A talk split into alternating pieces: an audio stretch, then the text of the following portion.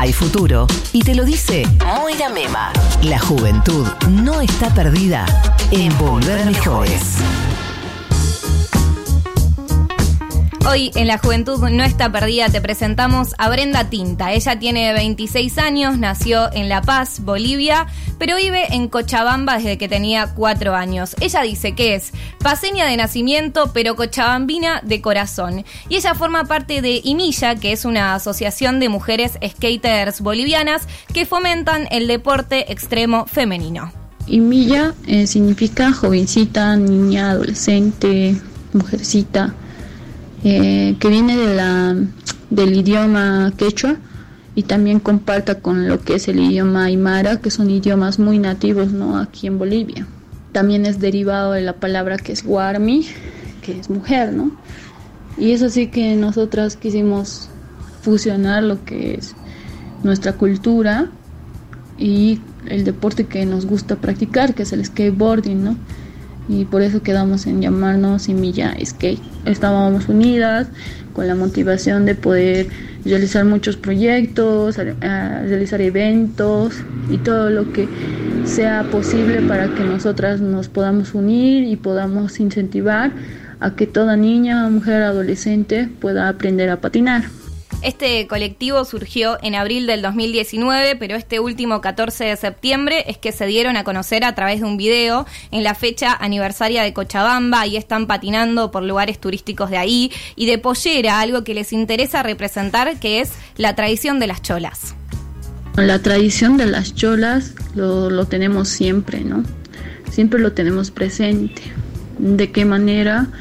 Pues eh, podría decirse que como mujeres cochalas bolivianas, eh, siempre estamos orgullosas de lo, de lo que somos, de nuestra identidad, de dónde provenimos y también pues de las tradiciones que tiene también, ¿no? Eh, aquí Cochabamba. Así también está presente la mujer de pollera, aquí en Bolivia, siempre, ¿no? En nuestro diario vivir. Hay muchas mujeres aquí que se visten de pollera. También em, nuestras mamás, eh, nuestras tías, nuestras abuelitas son mujeres de pollera. Son, son personas que se visten de pollera, son cholitas. Entonces es algo que lo tenemos siempre presente y queríamos eh, mostrarlo, ¿no? Queríamos representar eso, ¿no? Y también mostrar que estamos orgullosas y empoderarnos de lo que somos y de dónde provenimos y, y pues de nuestra cultura. Y respecto a esto le pregunté si le parece que el skate, como algo que lo pensamos como re urbano, tiene similitudes tal vez con la actividad rural en el sentido de la comunidad. Se siente, ¿no? La hermandad, la amistad en, en la comunidad de skateboarding. Eh, siempre eh, hay una identificación entre todos de lo que nos gusta, lo que pensamos, en la música que escuchamos, en, todo, ¿no? Entonces yo pienso que sí, porque en, las áreas rurales también tienen este sentido de la comunidad y se va basada en lo que es su identidad. A través de un amigo es que Brenda fue por primera vez a un skatepark y cuando vio todos esos trucos se quedó fascinada, después logró comprarse un skate y así empezó cuando tenía 21 años. En ese momento sentí que tenía que salir de mi zona de confort, tenía que hacer algo diferente y tenía que pues ser buena en algo porque pues había, antes de mis 21 años intenté mm, manejar una guitarra, tocar una guitarra, Intenté irme a clases de baile, intenté irme al gimnasio, pero nada me, llamaba la atención. Eh, si bien me llamaba la atención, terminaba dejándolo. Pero cuando entré al skate fue algo que, que lo tomé tan en serio que cuando compré mi primera tabla era el, el entusiasmo que tenía era grande, ¿no? De poder aprender, de poder sacar esos trucos que veía que los chicos los sacaban. Entonces fue la primera vez que, que me entusiasmé tanto con algo, ¿no? Y sabía que no lo iba a dejar.